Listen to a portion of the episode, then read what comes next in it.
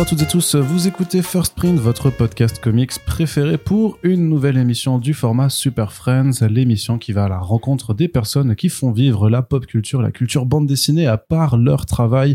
On s'intéresse, vous le savez, aux auteurs, aux artistes, aux éditeurs et à toutes les formes d'édition, en fait, que ce soit des grandes maisons d'édition euh, très installées dans le paysage euh, français ou que ce soit des petites structures auto-éditées. Pour nous, il n'y a pas de différence. L'important, c'est de créer, de raconter des histoires. Et aujourd'hui, on euh, va vous emmener à la rencontre d'une maison d'édition qui est en train de se lancer en ce moment. Alors, si vous avez été très assidu pendant les front pages euh, au cours de cette année, on en a déjà parlé. Ça s'appelle Happy Misfits Publishing. Et donc, on est en compagnie de son fondateur et président Steve Aubert. Salut à toi, Steve. Salut Arnaud, merci de m'accueillir. Mais écoute, euh, merci de toi. Techniquement, c'est toi qui m'accueille en plus, littéralement chez toi. Et pour parler également euh, de Happy Misfits, c'est un peu du volet euh, communication. J'aurai aussi le plaisir d'accueillir dans ce podcast, de recevoir, enfin de retrouver Alexandra, Alexandra Ramos da Silva. Salut à toi. Salut. Tu vas bien? Oui, ça va. Ça va très bien, Alexandra. Donc, tu fais la communication pour Happy Misfits Publishing et parce que c'est la promo qui m'y oblige de toute façon. signalons quand même que tu fais de la communication pour plusieurs structures et également que tu as ton propre podcast comme dans ta bulle où tu abordes entre autres la question de la communication euh, dans le monde de la pop culture. C'est ça. Steve, je me retourne vers toi. Euh, D'abord, en, premier lieu, euh, est-ce que tu peux te présenter simplement, puisque tu as un passif euh, quelque part avec euh, First Print et par Ricochet, puisque je suis aussi donc rédacteur en chef de Comics Blog et il fut un temps, tu étais également passé sur dans les colonnes de Comics Blog. Donc, alors c'est pas juste à ça qu'on va résumer ta carrière, mais vas-y, présente-toi un petit peu, s'il te plaît. ok, ça marche. Euh, du coup, ouais, j'ai une carrière assez mouvementée. Euh, pendant un moment, j'ai été journaliste. Sur la fin de cette carrière, euh, j'ai été rédacteur pour euh, Comics Blog. Du coup, la toute première version euh, de l'époque de Sullivan. De quand on était tous bébés. ça, ça, remonte, bah, ça remonte à ouais, facile, bah, 10 ans. Ouais, 10 ans, ouais. Et donc voilà, premier contact avec, enfin, pas avec le comics parce que sinon j'aurais pas fini chez Comics Blog. Mais euh, première expérience qui m'a permis euh, de rencontrer, du coup, comme toi tu le fais souvent maintenant, euh, de rencontrer énormément d'auteurs que je kiffais. Ce qui, du coup, m'a donné l'envie de faire ce que eux, ils faisaient. Et après ça, pas mal de pérégrination. Je fais de la restauration, j'ai fait du développement web pendant longtemps. Et il y a pas longtemps, je me suis souvenu que finalement, j'avais envie de faire de la BD. Et voilà, j'ai lancé ma maison d'édition. Alors, comment on fait pour lancer une maison d'édition? Comment on fait pour lancer une maison d'édition? Bah, parce que de ce que je comprends bien, t'as pas suivi forcément de euh, parcours euh, de euh, master métier de l'édition de façon très formelle, donc c'est quelque chose que tu as un petit peu voulu faire sur le tas. Ouais, absolument. Ouais. Euh, c'est passé pas mal de choses en fait. depuis l'époque depuis l'époque de, depuis l'époque de Comics Blog jusqu'au moment où j'ai lancé Happy Misfits, j'ai rencontré énormément d'artistes, que ce soit en soirée, dans des festivals, à peu près, à peu près n'importe où. Plein de dessinateurs qui étaient talentueux et souvent il y avait un discours qui revenait, c'était que ces gens ils auraient ils, ils auraient bien aimé faire de la BD. Mais euh, c'est dur d'y rentrer. Et même quand on y rentre, on est très mal payé. Donc c'était un truc qui trottait dans, dans le fond de ma tête. Et, et, malgré ça, ils veulent quand même essayer d'en faire. Bah justement, ces gens-là n'essayaient pas. Et euh, c'est un truc qui a trotté dans le fond de ma tête. Et du coup, euh, mais pour répondre très simplement d'abord à ta question, c'est qu'est-ce qu'il faut pour lancer une maison d'édition euh, Soit il faut beaucoup de gens qui sont prêts à travailler gratuitement et c'est pas l'idéal. Soit il faut de l'argent. Euh, moi, typiquement, ce qui s'est passé, c'est que début de l'année dernière, euh, une grand-mère que je connaissais pas et qui était qui avait un bon compte en banque est morte. Euh, j'ai hérité d'une partie de cet argent et donc j'ai dû me poser la question de qu'est-ce que je voulais en faire. Et j'avais un projet donc que j'ai en tête depuis 2015 qui s'appelle Who Wants to Be God qui qui va sortir l'année prochaine. Je je l'avais jamais lancé parce que ça demandait des moyens donc j'ai su que j'allais euh, que j'allais allouer des moyens à ce projet.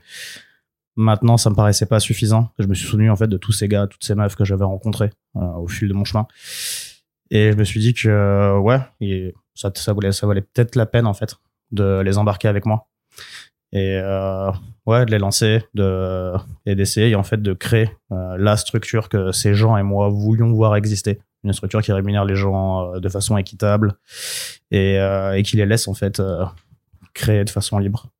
Donc cette structure-là, c'est Happy Misfits Publishing? Ouais, tout à fait. Celle dont, dont on parle aujourd'hui dans ce podcast. Est-ce que tu peux nous décrire, ou en tout cas nous expliquer un petit peu tes points d'attaque En fait, parce que tu as clairement une philosophie qui est derrière, parce que c'est pas comme toutes les autres structures indépendantes que, que, les gens peuvent connaître, hein, puisque Euh, j'ai pas, enfin moi je les connais, tu vois, mais je vais te demander de les expliquer. Donc c'est vrai que ton premier point, c'est la répartition euh, des gains euh, sur les auteurs, puisque toi tu veux vraiment qu'il y ait une répartition plus juste euh, de ce fameux euh, camembert du, euh, du livre dont on Ouais, exactement. ouais, c'est vraiment le cheval de bataille. J'imagine qu'il y a pas mal d'auditeurs qui le savent déjà, mais en gros, quand on achète du livre en France, que ce soit de la BD, du roman ou n'importe, il y a en moyenne 8% qui sont, qui sont remis aux auteurs.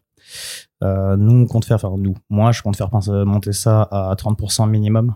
Il y a des projets où ça va être plus.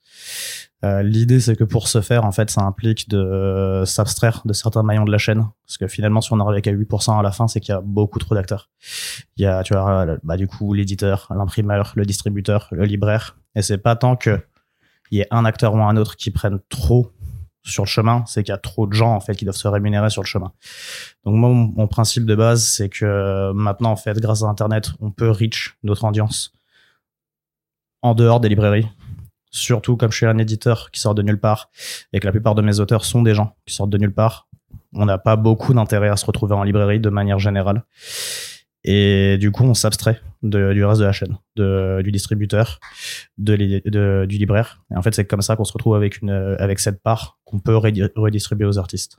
C'est-à-dire que tu es dans un modèle, si je grossissais le trait que j'avais fait école de commerce, qui est du B2C, donc euh, vraiment euh, je- donc directement au consumer, quoi. C'est-à-dire qu'effectivement, il y a, il y, a, y, a, bah, y a pas d'intermédiaire.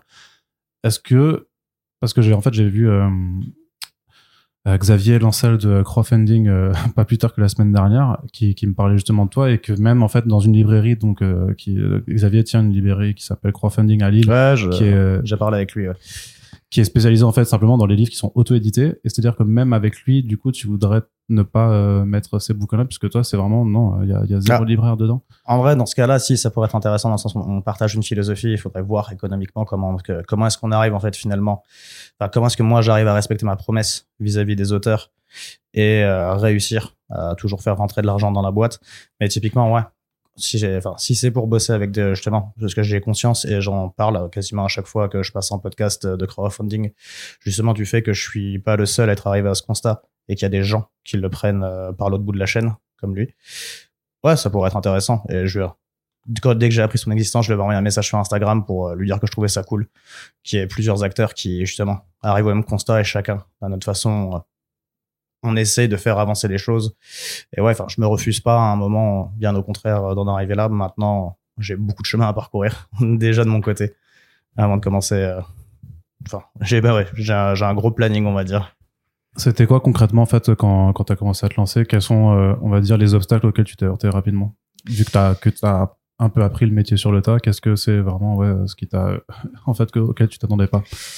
Euh, Il y a eu euh, bah déjà tout ce qui est euh, administratif, monter une boîte, la gérer, enfin tout ce qui va être légal, trouver ouais, trouver j'ai dû trouver une avocate spécialisée dans le droit d'auteur parce que je voulais pas partir à l'arrache sur les contrats, je voulais avoir des trucs très carrés qui protègent qui protègent autant les auteurs que moi.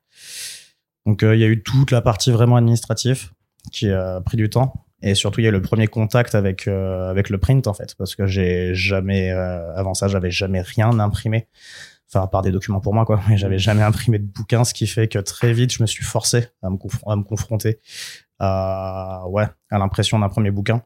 Donc on a sorti une première BD, donc qui sera une partie de Wants to Be God, qui va être un peu retravaillée avec euh, avec une artiste qui euh, qui a fait l'école d'Angoulême. Et en fait, on s'est mis ce défi de sortir la BD en trois mois. Et je savais que j'avais besoin en fait d'aller vite, parce que l'idée c'est que autant j'avais de l'argent que j'ai investi dans, la- boîte, autant maintenant j'en ai plus, je suis au chômage et je suis au chômage pendant un an encore. Donc dès le début, je suis parti avec cette deadline de deux ans pour réussir en fait à arriver à un moment à vivre de cette activité pour pouvoir continuer à la faire tourner. Et en fait, je suis dans, je suis dans une urgence de tous les instants. Et il y a ce truc où je savais que ouais, je me, laissais que un trimestre pour me confronter au print le plus rapidement possible. Et j'en ai tiré énormément de leçons, ce qui fait que maintenant je suis beaucoup plus confiant pour les prochains projets qui vont sortir en print. Est-ce que tu peux un peu expliquer euh, ce que c'est justement ce Who Wants to euh, Be Cut Parce qu'il y a justement, avais sorti tu as sorti une première BD, euh, donc Luc Marais, euh, qui est donc une histoire en apparence sur un, ben, un jeune homme qui devient chef cuistot et à qui la célébrité monte à la tête jusqu'à ce qu'on voit avec un twist euh, que j'avais un petit peu déjà expliqué dans le podcast. euh, voilà, avec un twist en fait que ça, c'est une courte histoire qui prend part dans un projet beaucoup plus ambitieux. Et ça, c'est quelque chose qui, euh, qui frappe aussi, c'est l'ambition en fait que tu affiches, effectivement, alors que bah, t'as une structure où tu dis qu'il y a tout à faire, quoi. C'est-à-dire que vous avez, vous existez pas avant et que tu parles surtout, ça c'est l'autre point qui est important dans, dans ta philosophie, c'est de publier des auteurs et des autrices qui ne sont jamais, qui n'ont jamais été publiés auparavant. Ouais. Donc comment on, on, on fait cohabiter euh, ce, ce, ce genre de, de fait avec aussi les ambitions d'un tel projet? Euh, bah, il y a ce truc où justement, enfin pour moi, pour moi les deux, enfin sont pas antinomiques et bien au contraire. Enfin il y a ce truc où justement, comme je sais que c'est dur ce que j'essaye de faire, euh, il y a plein de gens qui pensent que ça va que ça va pas marcher. Bah, on va dire que t'es dans, euh, voilà, tu prends des risques et tu as, et tu, ouais, c'est ça, c'est que t'as une philosophie quand même qui va, comme pour d'autres d'ailleurs aux États-Unis, hein, pour, pour certains projets, euh, qui va un petit peu à l'encontre de, ouais, de ce qui se fait habituellement, quoi. Donc, ouais euh, ouais, bah, c'est double, c'est, double mise. Ouais, mais c'est totalement le but, c'est la seule raison d'être et c'est aussi pour ça que la boîte s'appelle Happy Misfits. C'est pas juste parce que je trouve que c'est un nom qui claque. Il y a vraiment cette euh, ouais cette philosophie du marginal heureux et euh, ce marginal en fait qui qui l'est pas par pas parce qu'il est une victime de la société et qu'il a pas compris les codes, mais au contraire parce qu'il a compris qu'il a envie d'en créer d'autres. Il y a vraiment ce truc et justement le fait en fait de d'essayer de multiplier en fait les gros projets ambitieux très vite pour moi, c'est aussi. euh, Enfin, déjà, j'ai besoin de ça en fait moi pour me motiver euh, au quotidien. J'ai besoin d'avoir des deadlines qui me poussent pour en fait, parce que je travaille, je travaille la plupart du temps tout seul euh, bah, dans la pièce dans laquelle on est en train de parler tout de suite. Et il y a ce truc où euh, j'ai besoin de me motiver. Ça peut très vite être démotivant en fait d'être seul. Et donc j'ai besoin en fait d'avoir de, beaucoup de deadlines. Et en fait, je sais surtout que j'ai envie de montrer que l'indé c'est pas forcément euh, c'est pas- forcément en fait ce à quoi on l'associe en fait. Il y a ce truc de l'indé, du projet modeste, euh, du fanzine. Euh, c'est aussi pour ça que j'ai monté une entreprise et que c'est pas une asso. Oui, c'est ça, c'est, pas une asso, c'est pas une auto-entreprise non plus, c'est vraiment une c'est ouais, c'est ça exactement. Et il y a ce truc pour moi c'est super important en fait de se positionner en fait. Ouais, en fait comme un vrai éditeur, tu vois. Et nous- je suis un éditeur indé et j'ai vraiment cette volonté, tu vois, de enfin de dire je suis éditeur, tu vois. On a beau faire de l'indé, là dernièrement les trucs qu'on a sortis j'en suis vachement fier. Il y a enfin je bosse avec des auteurs qui ont un talent monstre.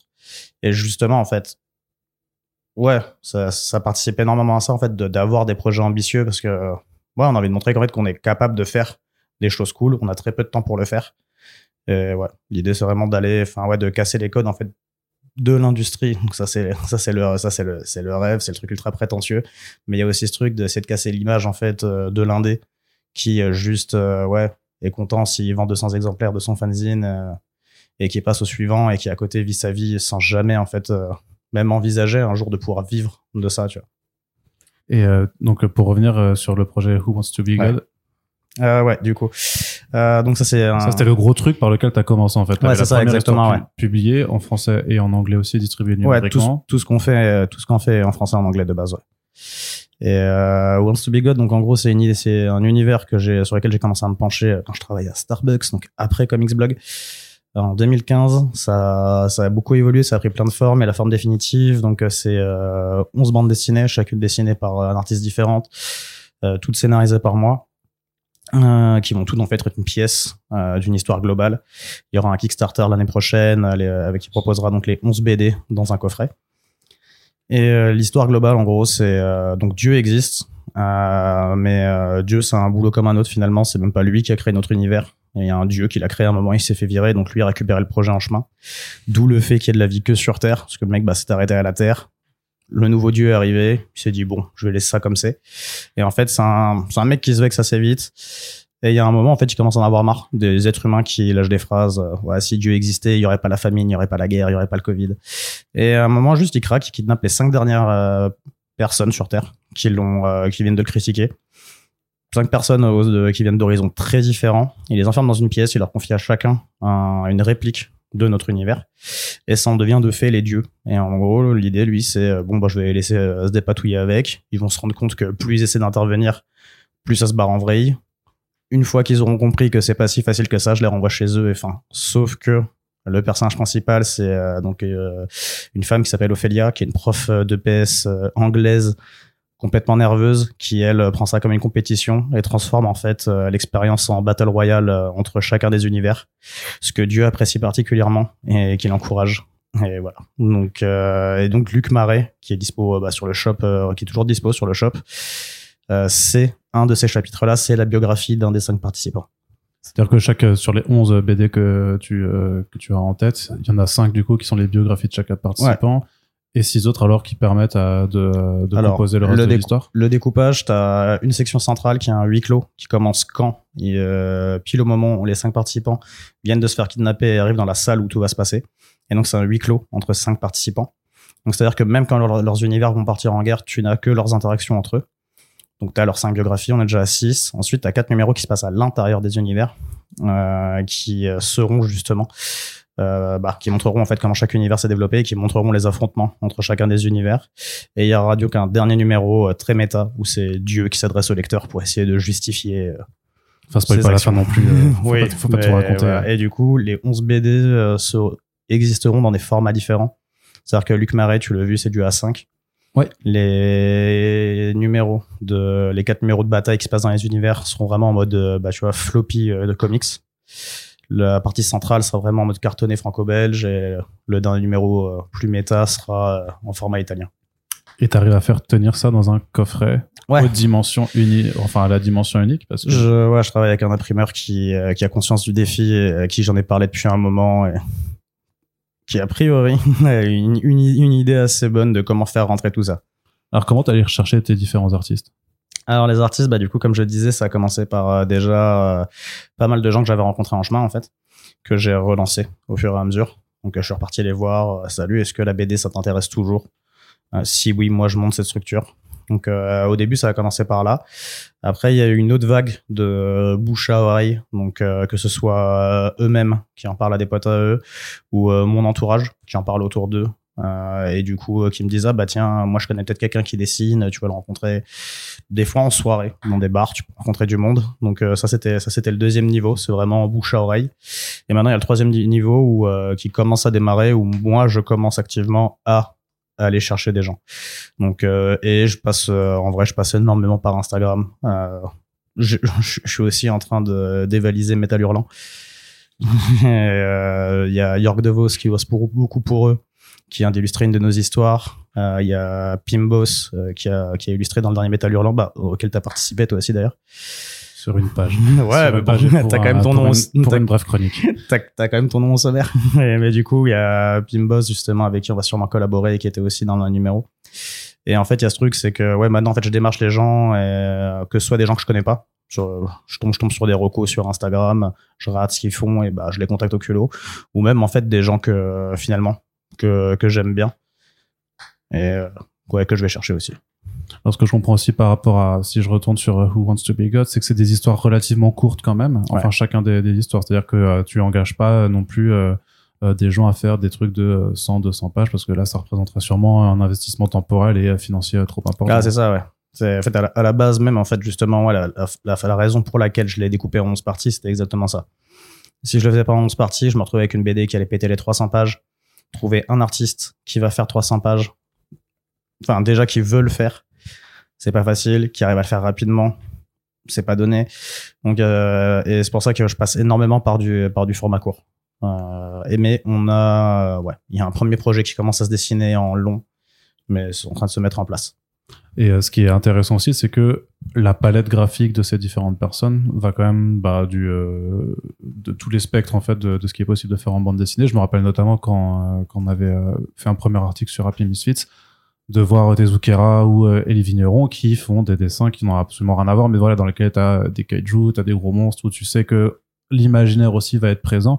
Et euh, justement, est-ce que tu essaies quand même d'avoir une, une forme de cohérence graphique ou justement c'est aussi la volonté, c'est de dire, bah, si j'ai 11 histoires, je peux aussi avoir 11 styles qui ont rien à voir euh, pour, j'imagine, péter les codes aussi. Euh, ouais, non, il y a beaucoup de ça, surtout que même moi, en fait, à l'écriture, je me suis arrangé pour que chacune des 11 histoires ait vraiment, euh, ouais, une personnalité, un ADN différent, aborde des thèmes différents. Il va avoir de l'humour, il va avoir de, il va avoir de l'horreur, il va avoir des trucs très intimistes, très sombres. Et il y a de ça aussi, en fait, ce projet, pour moi, c'est un peu un bac à sable dans le sens où euh, je me permets, en fait, de, ouais, de, de créer cet univers. Mais comme finalement, c'est, enfin, bref, c'est con, mais c'est un, multivers finalement. Il y a ce truc où, en fait, je peux aborder tous les thèmes que j'ai envie d'aborder depuis super longtemps. Et euh, à travers du format court, qui est un format que, que j'aime bien et que je trouve qu'il y a un très bon exercice. Et ouais, et ça me permet justement de bosser avec des gens qui ont des styles euh, complètement complètement différents et d'exposer en fait un maximum euh, ouais un maximum de styles euh, au monde très vite et pour, pour montrer un peu l'éventail en fait qu'on a à proposer. Et quand tu parles de faire un Kickstarter, c'est donc, on l'a dit avant, parce que tu veux faire toutes tes BD en français et en anglais. Il y a une volonté dès le départ aussi d'aller à l'international, en tout cas de pas se limiter qu'au marché de la France. J'imagine que c'est aussi en réaction au fait que le marché en France, euh, quand tu fais de, la bande dessinée euh, auto-éditée, c'est pas une mince affaire et donc c'est aussi pour essayer de te faire, euh, bah voilà, de, de te faire découvrir dans d'autres pays. Ouais, ouais, carrément. En fait, enfin, ouais, le constat, c'est qu'en France, euh, les gens, ils ont pas forcément l'habitude de, de consommer, euh, ouais, de consommer de l'indé, de consommer des choses qu'ils ne, enfin, des, ouais, des choses qu'ils ne connaissent pas, en fait, finalement. Et surtout, en fait, les modèles économiques que j'utilise, parce que donc il y a le Kickstarter, mais euh, je run aussi, une, je prépublie une anthologie à travers une newsletter. On va y venir, ouais. Et il y a ce truc où, en fait, en France, bah ouais, je suis en France parce que je suis français je vis là, c'est là que je connais tout le monde, que je rencontre du monde. Mais le défi en France, il est double, c'est se faire connaître et en fait essayer de convaincre les gens de consommer différemment. Alors qu'outre-Atlantique, ils ont déjà l'habitude de consommer comme ça. Tous les modèles économiques que je suis en train d'essayer d'appliquer en France, je les, j'en ai inventé aucun. Ils existent déjà là-bas. Il y a déjà des gens en fait qui ont l'habitude d'eux. Et le défi là-bas, entre guillemets, il sera que de se faire connaître et en fait d'arriver en fait sous les yeux des gens qui ont l'habitude de, de ces modes de consommation. Et je pense que euh, ouais, sans sans outre-Atlantique typiquement et même sans le monde anglophone parce que pareil le monde anglophone en fait t'ouvre les portes bah, du Canada, des États-Unis, de l'Angleterre, c'est cool mais en fait de n'importe qui qui lit anglais sur terre. Tu vois enfin moi je sais que quand je lis des comics, je lis tout le temps en VO. Il y a des il y a pas un pays au monde où je vais où il y a pas genre dans la capitale un comic shop qui vend de la VO. Il y a aussi ce truc, c'est que tu sais jamais où tu vas trouver ton public en fait. Et comment tu vas le chercher alors? Bah, Ça passe par euh, la com sur les réseaux. Et ça c'est euh, donc euh, il y a ce truc où pendant un an donc on a tout fait en français et en anglais, mais en se concentrant uniquement sur la com en France parce que j'estimais que j'avais pas encore assez de contenu finalement pour ouais pour aller voir ailleurs. Maintenant, j'estime qu'on commence à avoir des choses assez sympas à montrer. Donc euh, là, typiquement, notre Instagram, il était euh, bilingue pendant un an. Là, on vient de le split. Donc maintenant, on se retrouve avec euh, le Instagram qu'on avait qui était bilingue, qui devient en fait l'Instagram full français. Et on a un, Instagram dédié en fait au monde anglophone.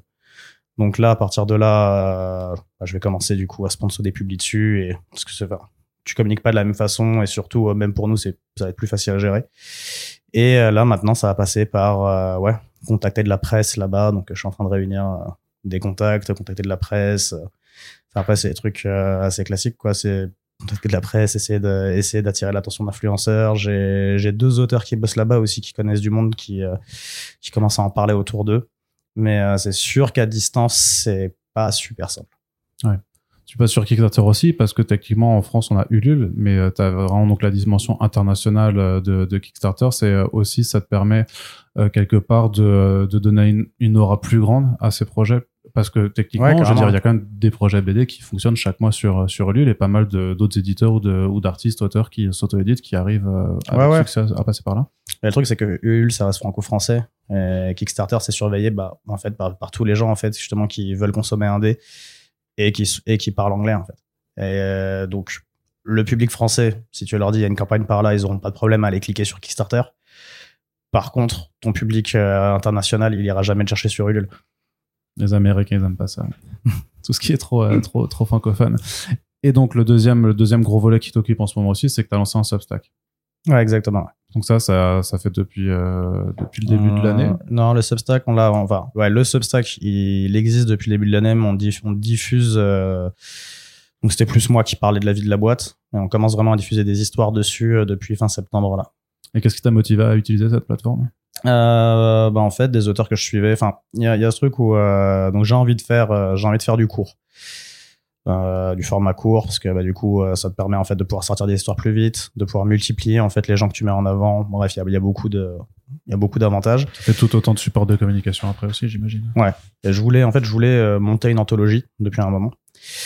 Et, euh, et ouais je, je, suis pas mal d'auteurs de comics du coup qui sont sur Substack qui prépublient dessus.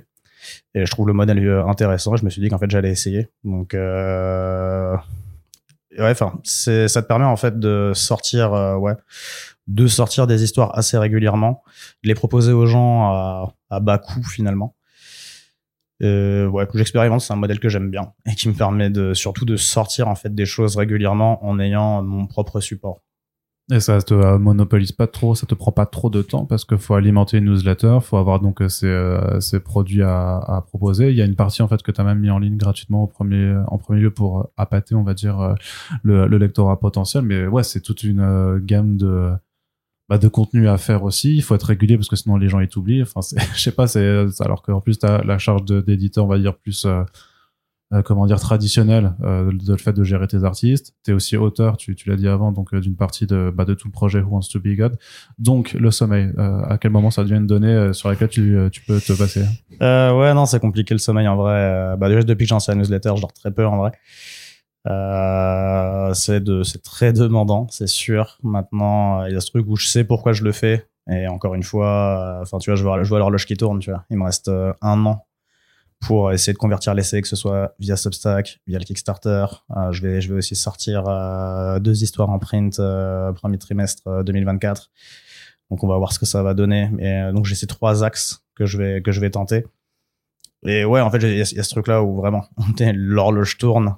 Et je me dis dans tous les cas, je pourrais toujours me reposer. Tu vois, à la fin de l'année prochaine, à la fin de l'année prochaine, soit je suis arrivé en fait aux objectifs financiers que j'avais et je serais, je serais même sûrement en mesure de pouvoir peut-être prendre quelqu'un pour m'accompagner, quitte à ce que ce soit un alternant et pouvoir mm. pouvoir lever le pied. Mais euh, c'était le deal que j'avais avec moi-même depuis le début. C'était que dans tous les cas, ça allait être compliqué. Enfin, tu te lances pas en fait dans l'entrepreneuriat en te disant euh, tiens, j'aurai mes 8 heures de sommeil.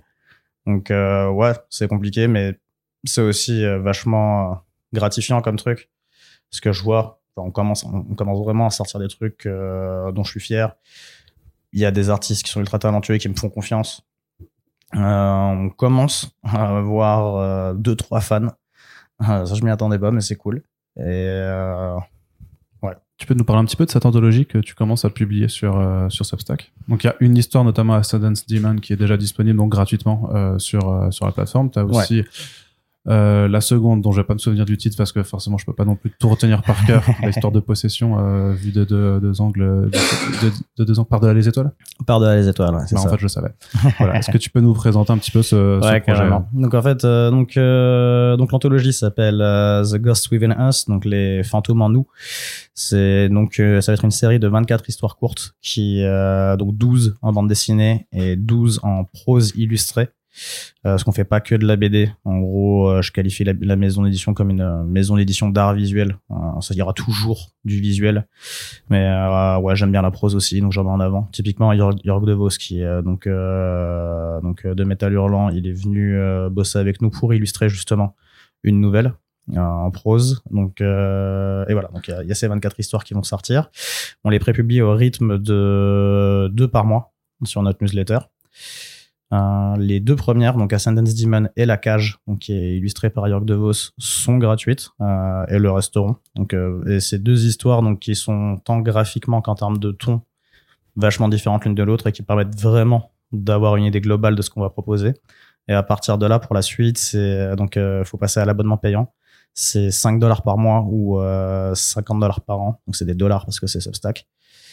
Et euh, le truc, c'est que en plus, en fait, finalement, d'avoir ces deux histoires par mois euh, grâce à l'abonnement, toutes les personnes qui auront pris un abonnement pendant un an recevront à la fin, sans frein supplémentaire, le bouquin qui, qui recueille, donc la vraie anthologie qui recueille les 24 histoires. Ok.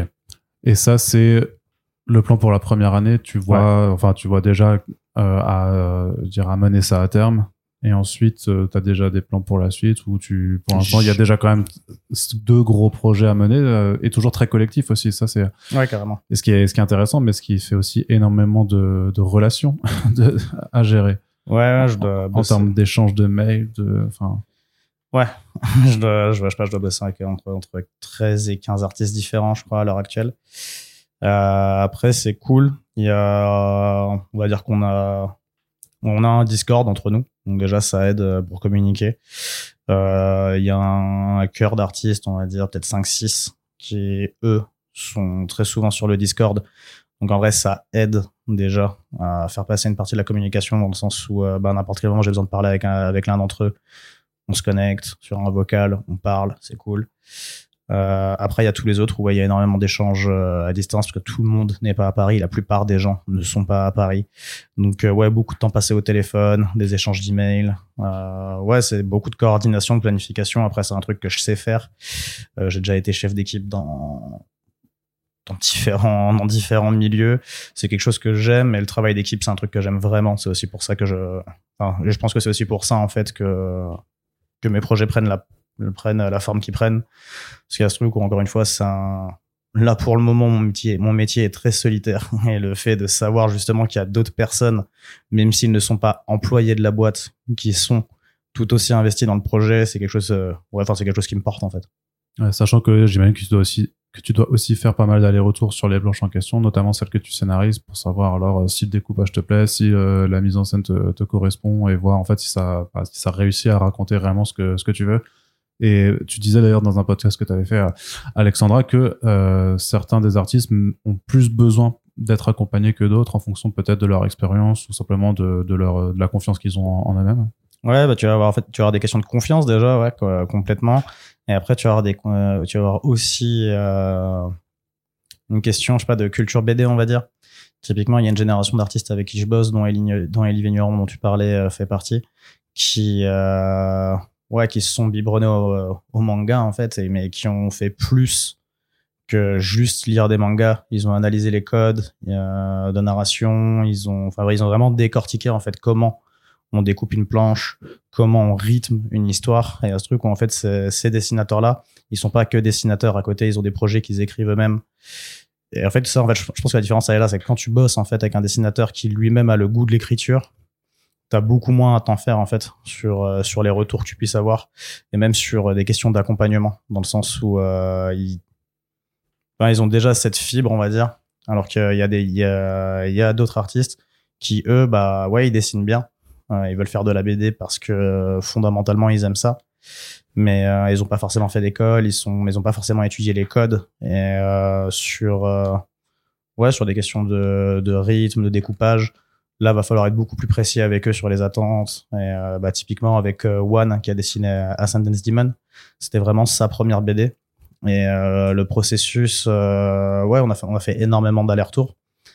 Mais c'est un process. Il y a aussi ce truc, c'est que jusqu'ici, je suis bien tombé. Toutes les personnes avec qui je bosse n'ont aucun problème avec les retours, bien au contraire. Euh, limite, ils en sont avides. Et et One, je sais que ouais, il y a un moment, on lui a fait, on lui a fait redessiner huit pages et il y a ce truc où euh, je dire ah le bâtard.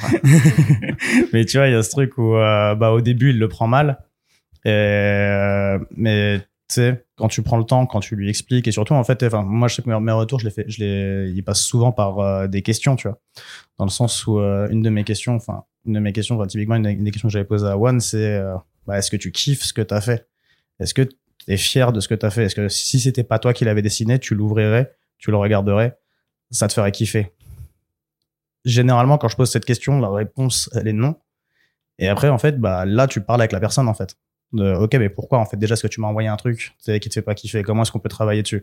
Et à ce où il y a vraiment ouais, cet accompagnement, finalement, qui est très souvent bien reçu, qui a été vachement bien reçu par One. Et surtout, en fait, avec le, avec le, avec le scénariste, on a pris le temps de trouver, en fait, au-delà de ce qu'on aimait pas dans ces pages, ce qu'on aimait, en fait, vraiment dans ces pages, ce qui s'était bien passé là où vraiment il avait géré. Et donc on a pris ces exemples-là, on lui a dit, mais en fait, là apparemment, t'as plus kiffé, ça se sent. Travaille comme ça, utilise ces méthodes. Fait, typiquement, les décors, il y avait plein de trucs où ça lui prenait la tête. On a trouvé une case où le décor était vachement cool. Et on lui a dit, bah, en fait, ré réutilise ces techniques, tu vois. Mais ouais, enfin, c'est de l'accompagnement. Après, c'est un truc que moi, je kiffe particulièrement. C'est pour ça que j'ai pas eu peur de me lancer, euh, ouais, dans, enfin, en tant qu'éditeur. Parce que, ouais, accompagner les gens, enfin, même si j'ai pas la science infuse, euh, et que moi-même j'apprends des choses en chemin, et que mes auteurs, les auteurs avec qui je bosse, m'apprennent des choses. Il y a ce truc où, ouais, le collaboratif et accompagner les gens, c'est un truc que je kiffe faire de base. À l'inverse de Luc Marais, justement, Lucas Sundance, ou à part de la Les Étoiles, c'est du noir et blanc ou en niveau de gris. Tu as une volonté aussi d'aller chercher euh, peut-être une communauté de lecteurs de manga, enfin en tout cas notamment pour Ascendance Demon qui fait très euh, manga ou webtoon. Est-ce que voilà, tu, euh, tu cibles un petit peu les différents lectorats que tu peux aller chercher? Est-ce que tu... Euh, ouais, quels sont un petit peu tes cibles? euh, bah, En fait, j'ai... je suis parti Ouais, je suis parti. En fait, je- le pari que j'ai pris sur les deux premières années, c'est de rien m'interdire en fait et de, et de m'adapter à- aux gens avec qui j'ai envie de bosser. Donc en effet, en ce moment, on a beaucoup, il y a beaucoup de gens avec qui je bosse qui ont vraiment des influences manga. On se retrouve à publier beaucoup de, de choses qui ressemblent à du manga. Euh, parce que en fait, les gens avec qui j'avais envie de bosser ont ce style. Mais on a aussi des gens qui, euh, ouais, qui, qui ont des styles très variés. Euh, qu'on a déjà commencé à publier et qui vont arriver. Typiquement, à Demon, on va en sortir une version euh, print euh, colorisée. Et j'ai rien contre la couleur. Je suis pas un éditeur qui fait que du manga. C'est juste en fait la force des choses qui a fait que. Et l'idée, c'est que bah encore une fois, à la fin des deux années, si on existe encore, là, je ferai le bilan. Tu vois. Qu'est-ce que finalement, qu'est-ce qui a marché? Euh, qu'est-ce que est-ce qu'on a envie de se spécialiser sur quelque chose ou pas?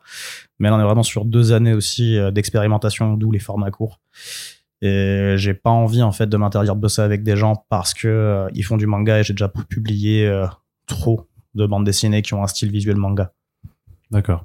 Alexandra, je me tourne vers toi un petit peu. Oui. Voilà, c'est à ton tour de passer à, la- ça. à la casserole, si tu me permets l'expression. Bah justement, explique-nous un petit peu juste euh, avant de parler euh, techniquement de ce que tu fais pour Happy Misfits, juste ton Ouais. parcours, euh, notamment sur la communication et euh, comment t'en viens en fait à bosser pour pas mal de structures qui évoluent autour de, bah, de la pop culture. Super, c'est ma question préférée. Bah t'es obligé, c'est- t'es obligé, c'est le passage obligé. Euh, comment j'ai comment je suis rentrée dans la com, c'est ça? Ouais. Comment je suis arrivée là? C'est une bonne question. Euh... bah finalement, donc moi je suis autodidacte. J'ai pas du tout fait de de- d'études de com. Euh, moi j'étais en licence d'histoire, ensuite j'étais en master histoire audiovisuelle. Euh, L'idée c'est que je voulais travailler en euh, documentaire. En documentaire et, j'ai rencontré une femme assez merveilleuse qui travaillait pour une boîte de prod qui me disait typiquement en France si tu veux travailler en assistante de prod voire direct de prod en docu tu vas plutôt aller dans la télé-réalité et t'occuper de quatre mariages pour une euh, je ne sais pas quoi j'ai dit non ça ne m'intéresse pas et euh, en parallèle de ça et c'est un, un peu la rencontre de ma vie j'ai rencontré Nicolas de Batman Legend euh, donc à la- voilà maintenant ça fait 10 Nico- ans qu'on existe. Nicolas Tixador. exactement, qui a lancé aussi The Artist Alley. Donc ça fait 10 ans que Batman Legend existe. Lui, il avait lancé le, le blog, je crois, deux ans avant. Euh, il y avait même, on n'était même pas une équipe, on n'était pas du tout l'équipe qu'on était là. Euh, C'était même pas une association. Et euh, donc, il cherchait des rédacteurs. Euh, moi, j'étais vraiment dans, dans, dans cet épanouissement de comics qui me faisait beaucoup de bien, je commençais à en lire, en lire, en lire. Et euh, il m'a, je lui ai demandé s'il était partant pour, euh, pour avoir une rédactrice en plus. Et de là, il m'a dit, bah, est-ce que tu pourrais des fois reprendre un peu les réseaux parce que il avait pas forcément le temps. Et ça m'a beaucoup amusé de, de, à ce moment-là, de gérer principalement le Facebook, mais amusé dans le sens où euh, ma passion était de plus en plus euh, le comics, enfin, comics plus largement la lecture parce que j'ai toujours lu beaucoup de, de romans ou d'essais ou de revues ou de magazines, mais de, de partager ça avec un plus grand monde. Euh, je, ma, ma personnalité aussi grandissait, ma sociabilité grandissait, et en fait l'idée de, de, de, de discuter avec d'autres gens euh, de ce que j'aimais et de pouvoir leur transmettre des choses, moi ça me plaisait beaucoup et ça passait par les réseaux sociaux. Euh, et de là, je me suis dit que je pourrais en faire mon métier. En parallèle de ça, bah, j'avais une expérience en boîte et tout ce qui était patronat, ça ne me convenait pas du tout. Je n'aime pas le patron. je me suis dit, bah, pourquoi pas être mon propre patron? Ça a l'air si simple comme ça, mais en fait, c'est un peu galère. Mais je passe les détails de- du freelance et de l'entrepreneuriat. Et, euh, et donc très vite, j'ai fait des rencontres en m'occupant pendant quatre ans de la com euh, du Comics Corner, qui était une librairie qui a malheureusement fermé Que l'on salue. en décembre dernier, mais on peut saluer Jimmy qui est toujours là. Euh, et, euh, et dans cette librairie, ça m'a fait beaucoup de rencontres. Et puis voilà, j'ai j'ai rencontré des maisons d'édition, 404 Comics où j'ai fait de la presse. Aujourd'hui, je m'occupe aussi de Black River. Je soutiens aussi Maxime, qui est aussi une maison d'édition euh, indé. Close Call Comics. Comics, exactement. Euh, et je bosse avec DC aussi.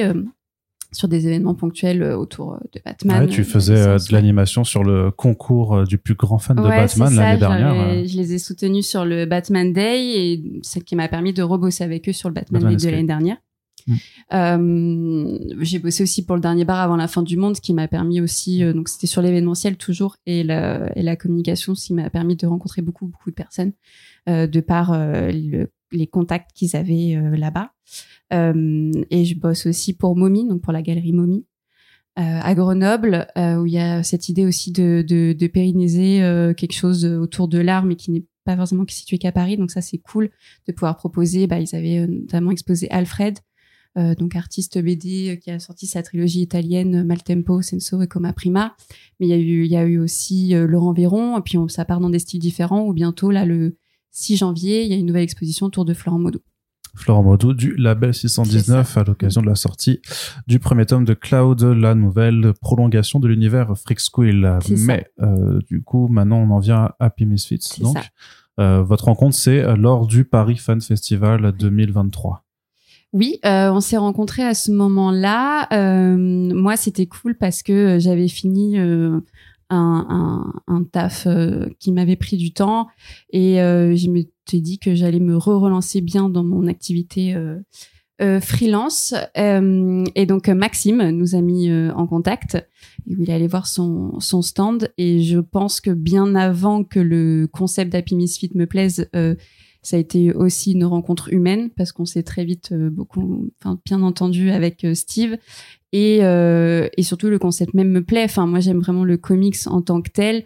Et si je peux soutenir un type de comics indé euh, qui est différent et qui là en plus euh, ça, ça a évolué depuis qu'on s'est rencontrés parce que là je parle beaucoup de comics, c'était un peu la base au début, mais ça, ça va beaucoup plus loin où ça parle aussi d'indé ou manga et finalement c'est. Euh, Parce qu'il faudra pas utiliser euh, le terme bande dessinée de façon générale au final. Ouais, non, mais c'est ça. Oui, c'est de la, c'est, c'est de la bande dessinée, mais quand on s'était parlé, enfin comme moi, c'est plus c'est plus mon, mon domaine d'expertise, si je peux dire entre guillemets. Euh, on, on s'est on s'est mis là-dessus, mais euh, mais le projet le projet me, plaît beaucoup et comme à côté j'avais signé des clients où j'avais une rentrée on va pas, voilà, on va pas se mentir, une rentrée d'argent plus importante.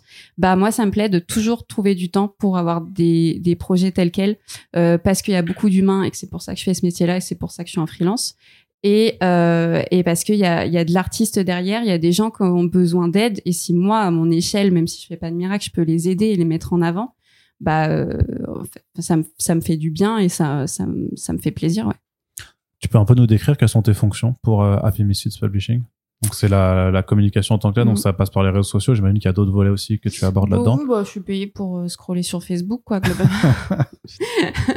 euh, donc non, non, je l'ai euh, accompagné sur euh, donc notamment la page Instagram.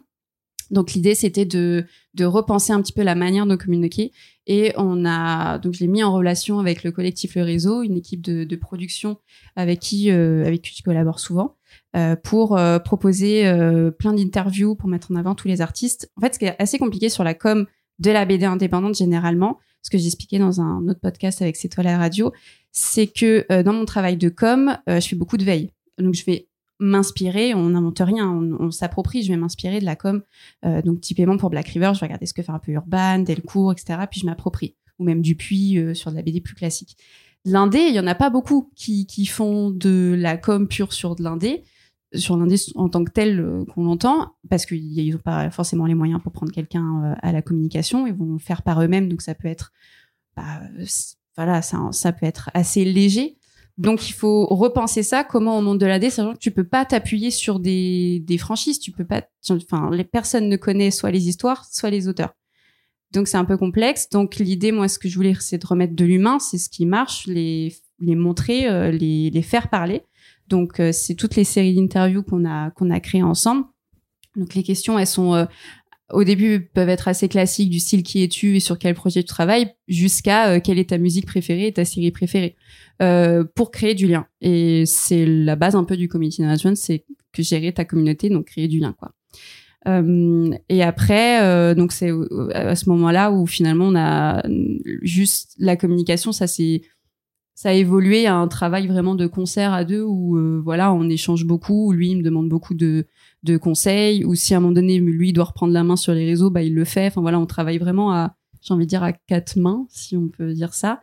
Euh, et c'est où le besoin on s'est ressenti aussi de, de, de, diviser les comptes Instagram donc en faire un compte Instagram anglais un compte français parce que ça devenait compliqué euh, de, de, de, gérer que le compte euh, euh, français, mais en séparant les, les comment dire, les l'édito. C'était pas, c'était pas assez clair. Nous, on perdait beaucoup de temps euh, sur ça, sur même la création de contenu. Euh, et puis c'est pas le même public. Et donc l'idée, c'est que sur le compte anglais, il y aura des choses un peu différentes que sur le compte français.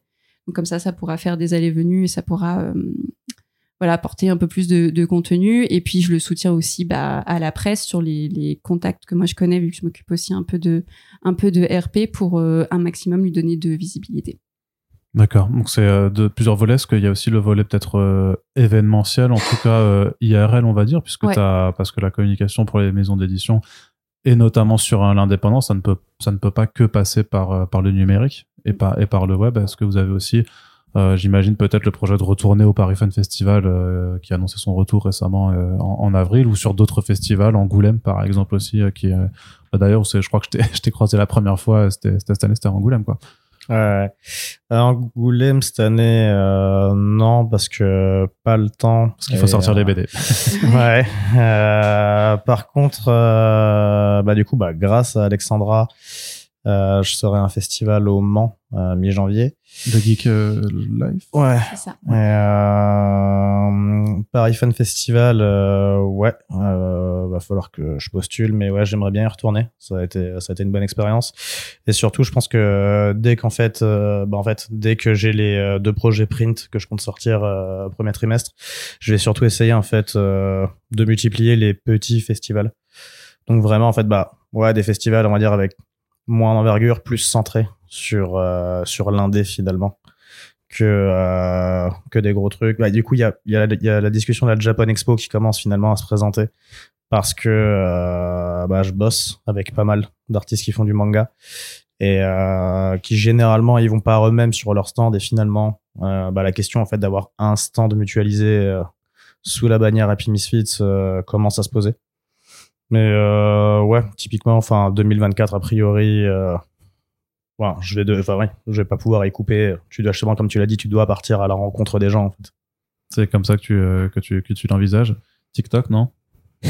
Tant qu'à parler, parce que ça c'est sur des réseaux. Enfin, j'ai l'impression notamment que pour la bande dessinée, es, effectivement, c'est pertinent d'être sur euh, Instagram puisque c'est là vraiment c'est le média social le plus euh, le plus visuel. Mais est-ce que t'en est-ce que t'en envisages d'autres, notamment pour cibler peut-être un public jeune et qui est aussi lecteur de manga par rapport à cet aspect-là, que, ce soit TikTok, et, euh, et, comment tu gères aussi la multiplication des réseaux sociaux à l'heure où euh, Twitter euh, est supposément en train de rendre ces dernières heures? C'est dur. non, TikTok, on l'a lancé aussi et donc on l'agrémente des, vidéos qu'on a initialement pensées sur Instagram. Euh, en fait, c'est compliqué parce que dans le cas de TikTok, c'est très intéressant et il y a une vraie communauté dessus, sauf que tu peux te reposer que sur les vidéos. Donc, ça veut dire qu'il faut produire des vidéos. Ça veut dire que les personnes faut se s'investissent, prennent du temps, euh, se passent devant la caméra et c'est pas tout le temps simple pour tout le monde. Euh, derrière, il y a quand même un minimum de, travail de montage, c'est-à-dire qu'au début de TikTok, euh, les vidéos étaient assez bâclées et ça marchait et l'algorithme poussait parce que de toute façon, il fallait bien concurrencer Instagram. Aujourd'hui, euh, le même TikTok participe au Festival de Cannes. Quand tu quand y penses, c'est quand même euh, assez incroyable. Donc, ça demande une certaine expertise et puis ils sont assez embêtants parce que ils vont te pousser dans l'algorithme si tu utilises leur euh, outil de montage, si tu utilises leurs sous-titres.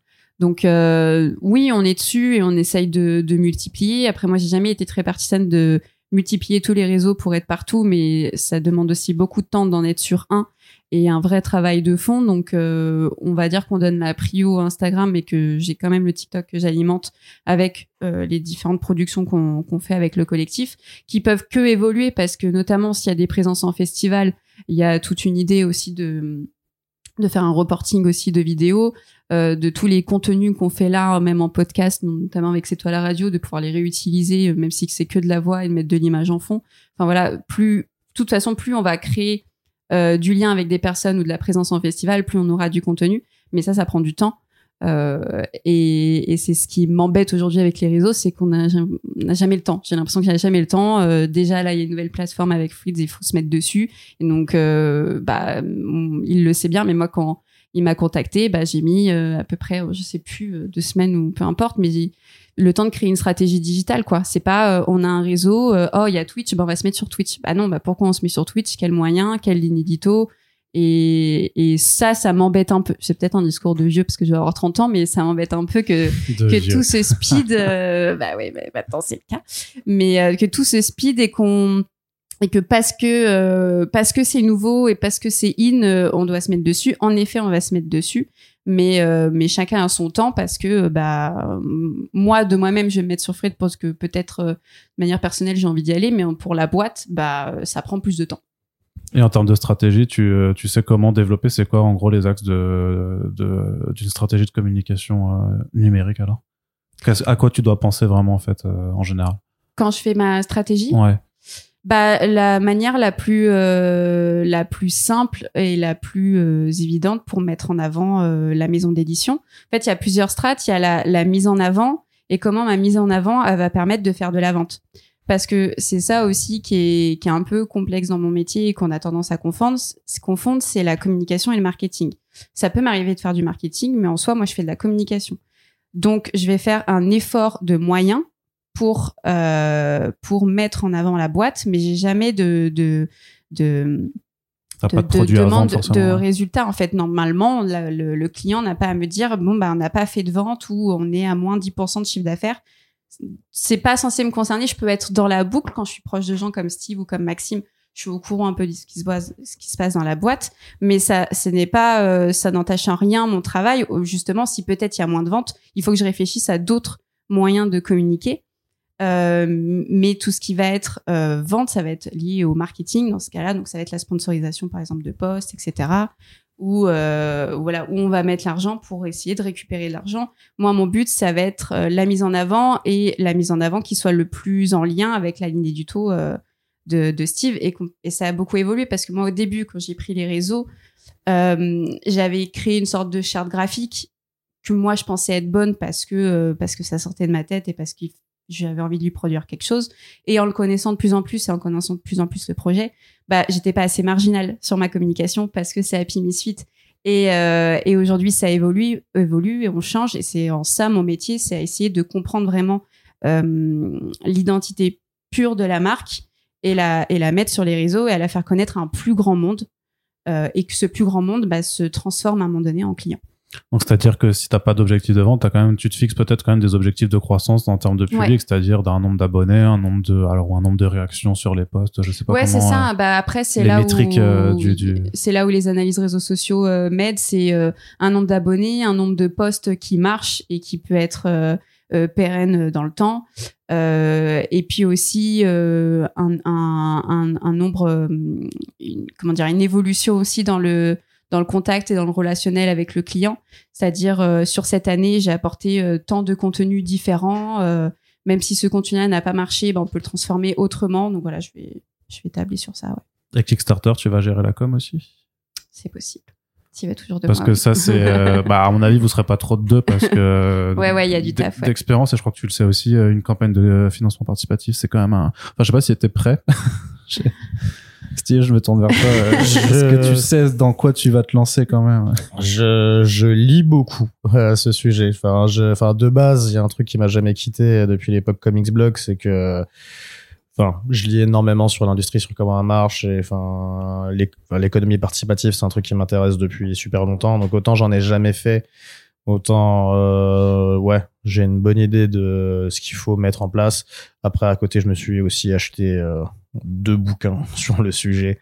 Et surtout, je parle avec des gens euh, qui en ont déjà fait. Et euh, le retour d'expérience, c'est un truc, euh, c'est un truc qui aide aussi beaucoup à prendre conscience des défis. Et surtout, je pense le truc, ben, y a un truc aussi, c'est de se préparer mentalement. Dans le sens où, bah ouais, une campagne, elle se passe pas forcément tout le temps comme tu as envie de le faire. Et il y a ce truc où une campagne, c'est un, enfin, c'est un truc qui, c'est un truc qui peut courir jusqu'à un mois. Et ouais, se rappeler que c'est pas parce que ta première semaine euh, typiquement elle va être foireuse qu'il faut baisser les bras qu'il faut déprimer. Je sais que je pense que c'est plus mentalement quand la campagne sera en cours. Je me prépare surtout à ça. Je vais la mettre en place. Je sais que je vais être accompagné. Je sais que bah typiquement il y a Maxime qui en a fait une il y a pas longtemps. J'étais avec lui la semaine dernière. On en a pas mal discuté. Là mettre en place ça ira. C'est plus euh, ouais soutenir l'effort de communication et euh, enfin être présent pendant toute la campagne, euh, communiquer dessus et toujours avoir la patate. C'est surtout à ça que, que je me prépare, je pense. Ouais, bah, moi j'en ai fait plusieurs et, et elles sont elles sont toutes dures parce que contrairement à une com classique dans l'année, il y a des jours quand même où on va pas forcément poster où les posts sont programmés donc c'est c'est c'est deux côtés, c'est-à-dire la com, elle est, elle est, elle est en fil rouge, mais tu l'as plus ou moins travaillé. Euh, moi, des fois, j'écris mes posts un mois à l'avance, donc euh, bon voilà, je- je- des fois, je suis plus dedans quand c'est posté le jour, le jour même. euh, Je, je vérifie un petit peu les, les commentaires, mais voilà. Mais par contre, sur une campagne Ulule, tous les jours, t'es dessus, tous les jours, tu regardes si ça augmente, et, et quand ça augmente, t'essaies de comprendre pourquoi ça augmente, et quand ça augmente pas, bah là, tu commences à flipper, et surtout qu'il y a différentes temporalités où très vite, ça peut aller vite parce que tu vas avoir toujours ce cercle 1 donc à, ton début de campagne où euh, bah, tes proches euh, sont, vont participer ou vont relayer et tu as un moment d'entre deux où personne n'en parle où euh, t'attends qu'il y ait un certain chiffre donc notamment pour Ulule pour que Ulule te soutienne ou euh, te te, te mettre dans la newsletter et c'est toujours toujours un peu compliqué. Et puis bah là ouais t'essayes de trouver des à chaque fois des, des idées un peu innovantes pour en parler sur les réseaux mais oui, c'est un peu long. Le, le, pendant Ulule, moi, un peu dur, mais en même temps, il y a un truc hyper exaltant parce que derrière, t'as envie que ça marche pour que le produit soit il soit réalisé et que tout le temps où t'as as pensé à ce à cet objet-là, il soit réel, quoi. Donc euh, c'est très fastidieux et en même temps c'est très très cool. Très bien. Bon, bah, de toute façon, on verra bien euh, à partir d'avril, alors, du coup. Ouais, a priori, je vois ça pour mi-avril. Ouais. Pour mi-avril, euh, on en reparlera, euh, puisque euh, quand ce sera en ligne, et bah, je te souhaite bon courage pour les derniers préparatifs. Merci. En résumé, on peut vous retrouver donc sur Substack, donc happymisfits.substack.com. Ouais, je pense. ou quelque chose a- du genre. Ouais, il y a qu'à taper Happy Misfits Substack, ouais, ça se trouve. Après, il y a aussi un site euh, dédié où on peut trouver ta- la première BD, donc euh, Luc Ouais. Marais. Donc maintenant, il y a la première BD et euh, depuis hier, euh, on retrouve, donc comme je l'ai dit, il y a des histoires qu'on met à disposition gratuitement. Euh, pour les gens qui voudraient soutenir du coup les artistes qui ont qui ont fait ces histoires gratuitement, on a remis en fait les versions numériques de ces histoires en prix libre sur euh, le shop aussi. Euh, donc en fonction euh, en fonction des projets, il y a 40 à 80% qui sont reversés aux équipes sur ça. Euh, ouais, voilà, donc happymisfitspublishing.com. Et sur les réseaux, donc Instagram principalement. Ouais, exactement. Très bien. Bah, en tout cas, euh, on va suivre tout ça avec attention. Euh, Steve, Alexandra, je vous remercie euh, de votre temps et d'avoir répondu à, ces questions. Donc, tous les liens donnés dans le podcast sont dans la description de ce numéro. Donc, vous n'êtes qu'à un clic d'aller découvrir tous ces travaux et de pouvoir donc lire les BD qui sont déjà présentés. Et de mon côté, je vous rappelle que si vous appréciez ce podcast et que vous souhaitez également soutenir l'émission et les personnes qui viennent présenter leur travail, il n'y a qu'une seule chose à faire pardon, je m'étrangle, c'est de partager un petit peu partout où que vous euh, voulez euh, ces euh, podcasts. N'hésitez pas à faire vos retours sur l'émission. Puis on se dit à très bientôt pour les prochains. Salut, salut tout le monde. Salut